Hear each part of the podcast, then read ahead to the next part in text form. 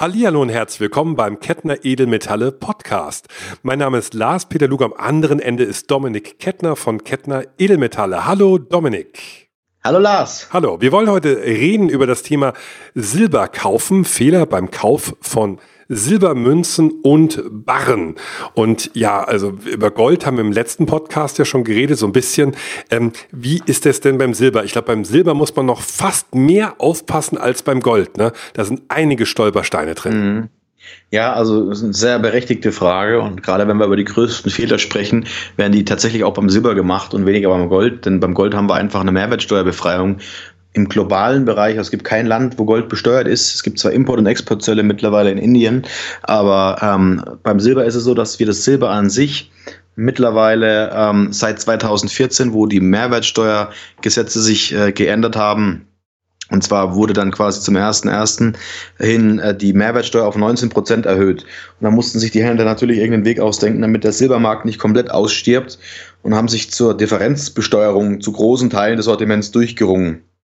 Und was das bedeutet, die Differenzbesteuerung, das möchte ich dir ganz kurz in wenigen Sätzen erklären, auch wenn es wirklich ein komplexes Thema ist. Und zwar ist es eben so, dass wir die Münzen mittlerweile nicht mehr in Deutschland einkaufen. Ja, also der Staat schadet sich mit dieser Zwangsmaßnahme äh, der, der Steuererhöhung selbst. Und ähm, es liegt daran, dass viele Händler erkannt haben, dass im Jahr 2014 die Einfuhrzölle die normalerweise immer einhergehen mit dem Mehrwertsteuersatz im Land für gewisse Produkte, vergessen wurden zu erhöhen. Das heißt, der Fiskus hat einfach vergessen, den Zollkodex nach oben anzupassen. Das heißt, während die Mehrwertsteuer auf 19 Prozent angehoben wurde, ist die äh, ist der Einfuhrumsatzsteuersatz nicht auf 19 Prozent angehoben worden, sondern blieb bei 7 Prozent. Und hier entsteht eine große Lücke, die die Händler natürlich in Scharen ausnutzen, um es dem Kunden am Ende auch möglichst günstig anbieten zu können. Und zwar funktioniert das folgendermaßen. Wir beziehen die Ware offiziell im, im Drittland, also in Australien, in Kanada oder auch in Südafrika, sonst wo wir unsere Münzen einkaufen eben nicht in der EU. Und in dem Moment, wo wir die Ware importieren, zahlen wir 7% Einfuhrumsatzsteuer. Und diese 7%ige Einfuhrumsatzsteuer ist im Prinzip ja derselbe Steuersatz wie den, den wir vor 2014 noch hatten.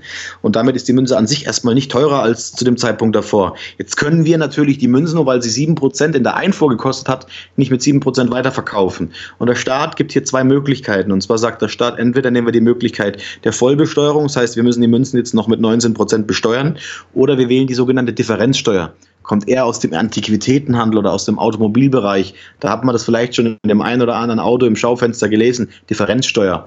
Was das heißt ist, wir haben jetzt die Wahlmöglichkeit zu sagen, wir besteuern nur noch die Marge, also den Gewinn, den, den wir uns kalkulieren. Angenommen, wir verdienen ein Euro an irgendeiner Münze, dann hätten wir nur noch diese 19 Cent, die in dem Euro an Gewinn stecken, also unsere 19-prozentige Steuer, also die Differenz aus dieser Steuer, aus dieser Marge an den Fiskus abzuführen. Und de facto, wenn man es einmal umrechnet, reden wir von einem Steuersatz von 7,1, 7,2, 7,05 Prozent. Also wir sind wesentlich günstiger dran und deswegen sollte man unbedingt darauf achten, dass man die Silbermünzen und Silbermünzbarren, ich betone das deswegen so, weil es auch noch Silberbarren gibt, also Silbermünzen und Silbermünzbarren unbedingt differenzbesteuert kauft, ja, und das weist jeder Händler in seinem Online-Shop aus. Das heißt, man kauft zum gesehenen Preis. Bei Silberbarren ist es eine Eigenheit, denn Silberbarren sind, wie der Begriff es schon sagt, steuerlich gesehen Barren und Barren sind nicht von dieser Ausnahme eingeschlossen, weil sie nicht als gesetzliche Zahlungsmittel gehand, gehandelt werden. Das heißt, Barren haben 19% Mehrwertsteuer und Münzbarren sind eine ganz kluge Erfindung von ein paar Jungs, die da im Karlsruher Raum leben und sich gesagt haben, Mensch, wenn wir auf den Barren einfach eine Münze draufstempeln, sind es dann eigentlich Münzen oder Barren? Und sind damit zum Fiskus und das Bundesfinanzministerium hat gesagt, liebe Leute, ihr seid eigentlich gar nicht so schlecht mit eurer Idee. Das sind Münzen, auch wenn sie aussehen wie ein Barren. Deswegen empfehlen wir immer Münzen und Münzbarren und nicht Silberbarren für deutsche Kunden. Damit spart man sich eben 12 Prozent äh, Punkte Differenz zum vollen Steuersatz. Und das ist der größte Fehler, der gemacht wird. Fehler eins: kauft unbedingt differenzbesteuert in Deutschland, solange es eben noch möglich ist und nicht mit 19 Prozent. Genau das ist mir auch passiert. Also ich habe mir äh, damals äh, ein, einfach mal so zum Angucken, hatte ich mir so einen, einen brechbaren, äh, so einen Kombibarren äh, mir bestellt. Irgendwo im Internet bei einem, nicht bei dir damals, ja, einfach mal irgendeinen gefunden. Wie kannst hab, du? Äh, genau, da kannten wir uns aber noch nicht. Und äh, habe den dann bestellt und habe mich aber gewundert, äh, wenn ich den verkaufen würde, ähm, habe dann einfach den Silberwert runtergerichtet, würde ich ja viel, viel weniger äh, dafür bekommen, als ich bezahlt habe. Das hatte mich sehr Correct. gewundert. Und dann habe ich erst nach einem Monat so erfahren, ah, ich habe den Fehler gemacht, ich habe einfach brechbaren Silberbarren mit 19% Mehrwertsteuer ähm, gekauft und keinen Münzbarren. Und heute weiß ich durch dich ja, dass es ganz viele Münzbarren gibt. Und ähm, dann hätte ich mir lieber einen Münzbarren gekauft. Und ja. der ist dann deutlich günstiger, ja. Vielleicht für diejenigen, die noch nicht wissen, was ein Münzbarren ist. Münz, also äh, Münzbarren haben wir jetzt gerade erwähnt, aber diese Kombibarren sind, von denen der Lars spricht, Kombibarren sind Barren, die aussehen wie eine Tafel Schokolade, wo man ein Rippchen abbrechen kann.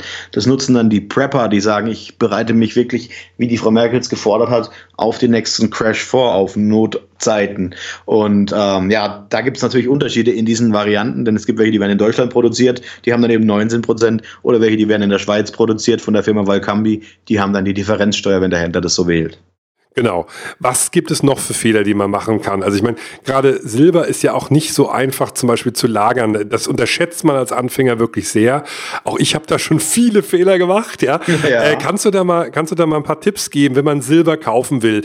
Silber hat ja ein unglaubliches Potenzial, wenn man dem so allen glauben kann, was man da so auf YouTube sich angucken kann oder Podcasts hört. Ja. Ähm, aber was sind so die Stolpersteine, wenn man sich jetzt zum Beispiel Silbermünzen kauft? Ja, also bei den Silbermünzen ist es im Prinzip so, dass äh, das Gewicht am häufigsten oder auch bei Barren das Gewicht am häufigsten unterschätzt wird.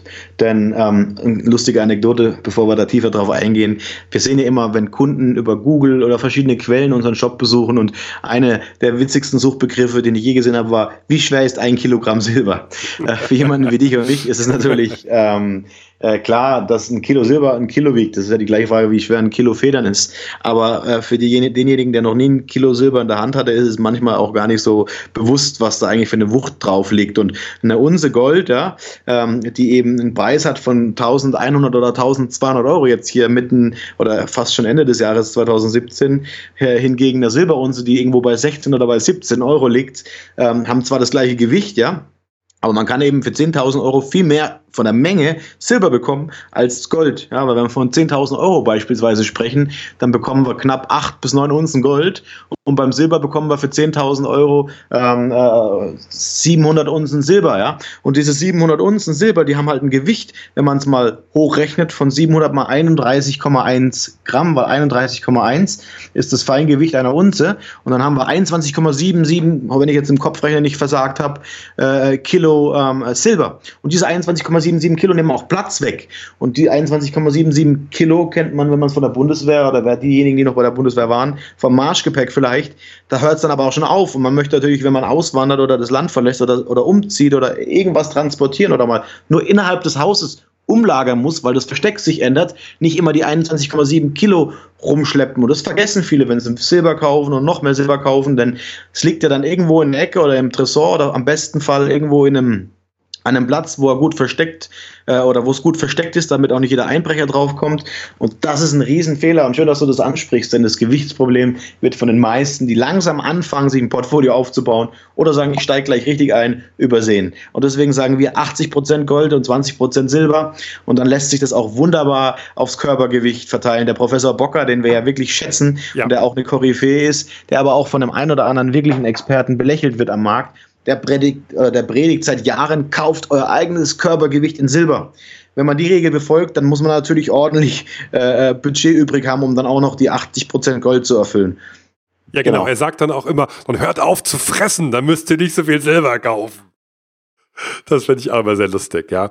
Ja, was, was hat denn Silber noch so einen Unterschied äh, zu Gold jetzt? Ja, Gold ist ja im Prinzip, das kann man ja einfach in ein Aquarium legen mit Wasser und äh, da passiert nichts. Man kann es irgendwie hinlegen und da gibt's ja nichts, nichts, dass das irgendwie anläuft oder so. Beim Silber sieht das ein bisschen anders aus, oder? Ja, also das ist äh, eigentlich äh, könntest du den Podcast auch fast schon alleine führen.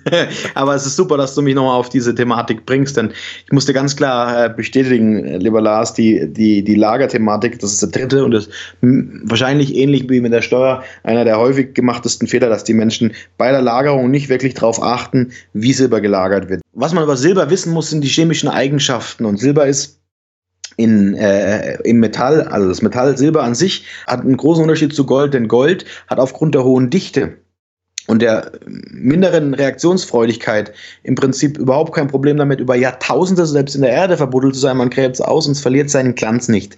Und beim Silberbesteck ist es schon so, wenn man am nächsten Weihnachtsfest sagt, man möchte sich etwas äh, schöner am Tisch dekorieren, das Besteck rauspackt und feststellt, ups, das Silberbesteck hat ja weiße Flecken, dann fängt man an zu polieren und zu reinigen. Und das ist das, wovon wir sprechen und was du auch eben angesprochen hast. Man muss aufpassen bei der Lagerung, denn Silber reagiert. Da gibt es einige Experimente dazu, zu den chemischen Reaktionen. Denn Silber reagiert mit Schwefel, im ersten Teil zu Silbersulfid. Und Silbersulfid wird im zweiten Bereich durch einfachstes Erhitzen wieder in die Elemente zerlegt.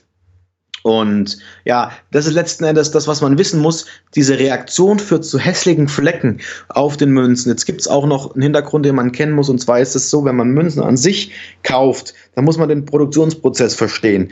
Bei Münzen oder aber auch bei Münzbarren im Silber ist es so, dass das Granulat, das sind kleine Kügelchen, die dann nach der Verarbeitung, nachdem man Silber wirklich aus den Bergstollen oder aus der Erde gewonnen hat, äh, die man dann eben äh, äh, hat, diese, diese Granulatkügelchen, die werden zuvor mit chemischen Mitteln bearbeitet, damit das Silber einen möglichst hohen Feinheitsgehalt bekommt, dass damit die Erde, der Dreck und alles von diesem Schwefelteilchen, alles was dran ist, äh, alle möglichen anderen Metalle verschwinden, damit man wirklich möglichst hohes Feinsilber hat mit einem Gehalt von 999,9 und diese chemischen Reinigungsmittel verschwinden aber nie ganz am Granulat. Das Granulat, das dann geschmolzen wird, woraus dann beispielsweise ein Strang gezogen oder gegossen wird und daraus dann Münzen geprägt oder gestanzt werden.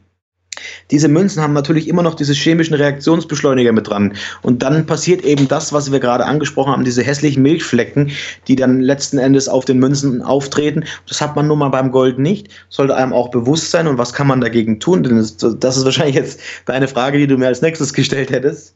Davon gehe ich aus. Ja. Und ähm, ist eben, man schweißt es entweder ein. Hier muss man unbedingt darauf achten, dass beim Einschweißen die, ähm, äh, die, die, die Folien, die man verwendet zum Einschweißen, weichmacherfrei sind. Und der große Haken daran ist eben, dass die Hersteller von Folien meistens nicht darauf achten, anzugeben, ob da Weichmacher drin sind oder nicht. Wenn man da einen findet, ist man an der glücklichen, äh, am glücklichen Hebel, aber die meisten Kunden, die ich kenne, machen es mittlerweile so, dass sie sich einen sogenannten Wine Safe bei eBay bestellen.